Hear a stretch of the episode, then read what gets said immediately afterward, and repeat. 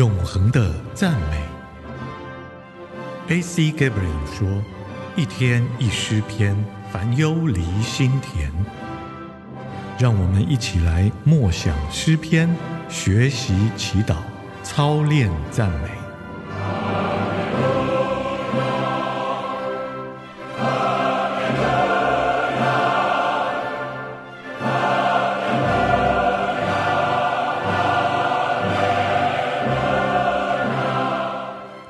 死亡更糟。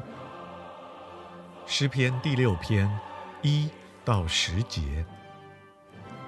耶和华啊，求你不要在怒中责备我，也不要在烈怒中惩罚我。耶和华啊，求你可怜我，因为我软弱。耶和华啊，求你医治我，因为我的骨头发战，我心也大大的惊惶。耶和华啊，你要到几时才救我呢？耶和华啊，求你转回。搭救我，以你的慈爱拯救我，因为在死地无人纪念你，在阴间有谁称谢你？我因哀哼而困乏，我每夜流泪，把床榻漂起，把褥子湿透。我因忧愁眼泪干瘪，又因我一切的敌人眼睛昏花。你们一切作孽的人，离开我吧！因为耶和华听了我哀哭的声音，耶和华听了我的恳求，耶和华必收纳我的祷告，我的一切仇敌都必羞愧，大大惊惶，他们必要退后，忽然羞愧。我们全都知道犯罪与认罪是怎么一回事。诗篇第六篇，乃是七篇悔罪诗中的第一篇。有的时候，上帝必须提醒我们，让我们承认自己的罪。在第一到第五节，大卫呼求上帝不要责备他或管教他。上帝的管教不是惩罚，他建立我们基督徒的人格。希伯来书第十二章论到管教，所用的词语的意思是训练孩童。这幅图画所描绘的是一个孩童学习如何成为优秀的运动员。上帝管教我们，但他却是在爱中管教。大卫害怕上帝会在烈怒中管教他，但是我们的神乃是一位怜悯。恩典的神，然而这并不表示我们可以轻看罪恶，这并不表示我们从此可以说：“哦，神是赦免的神，所以我可以为所欲为，他必赦免我。”不，大卫所说的是：“主啊，我犯了罪，我因哀哼而困乏，求你赦免我，我错了。”上帝确实赦免那些向他认罪的人。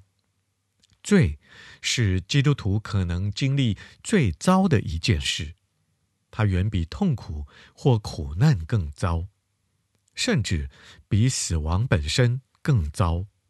我们是软弱的，有时我们也失败，但是我们永远不要害怕来到天父面前求他赦免。可悲的是，在我们的四周，仇敌环绕着，等着我们跌倒。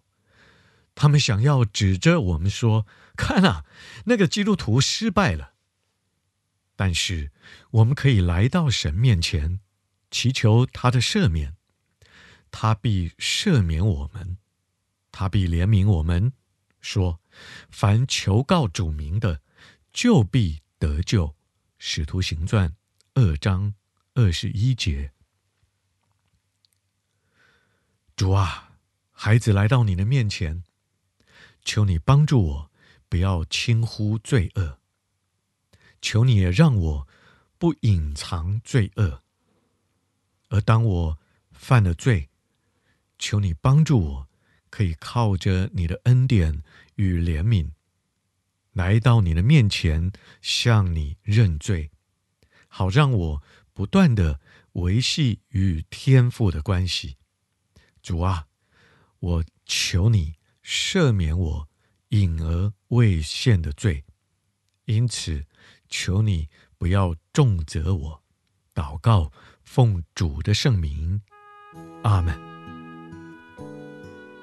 诗篇十二篇，耶和华，求你施行拯救，因为虔诚人没有了，在世人中的信实人也不见了。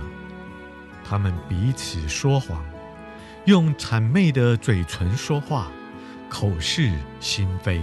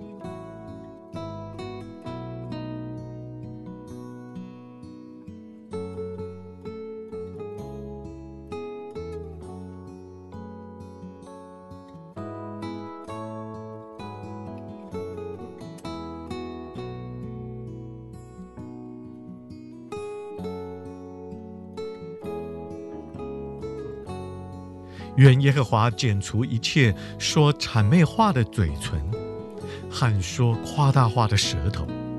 他们曾说：“我们必能以舌头取胜，我们的嘴唇是自己的，谁能做我们的主呢？”耶和华说：“因为困苦人的冤屈和贫穷人的叹息，我现在要起来，把他们安置在他们渴望的稳妥之中。”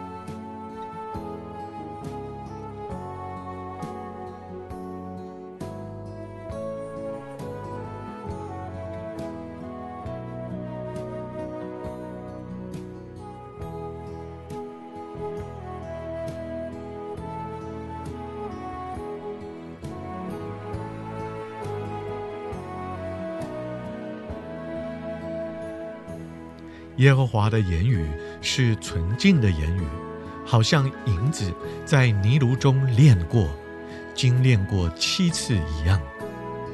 耶和华，求你保守我们，保护我们，永远脱离这世代的人。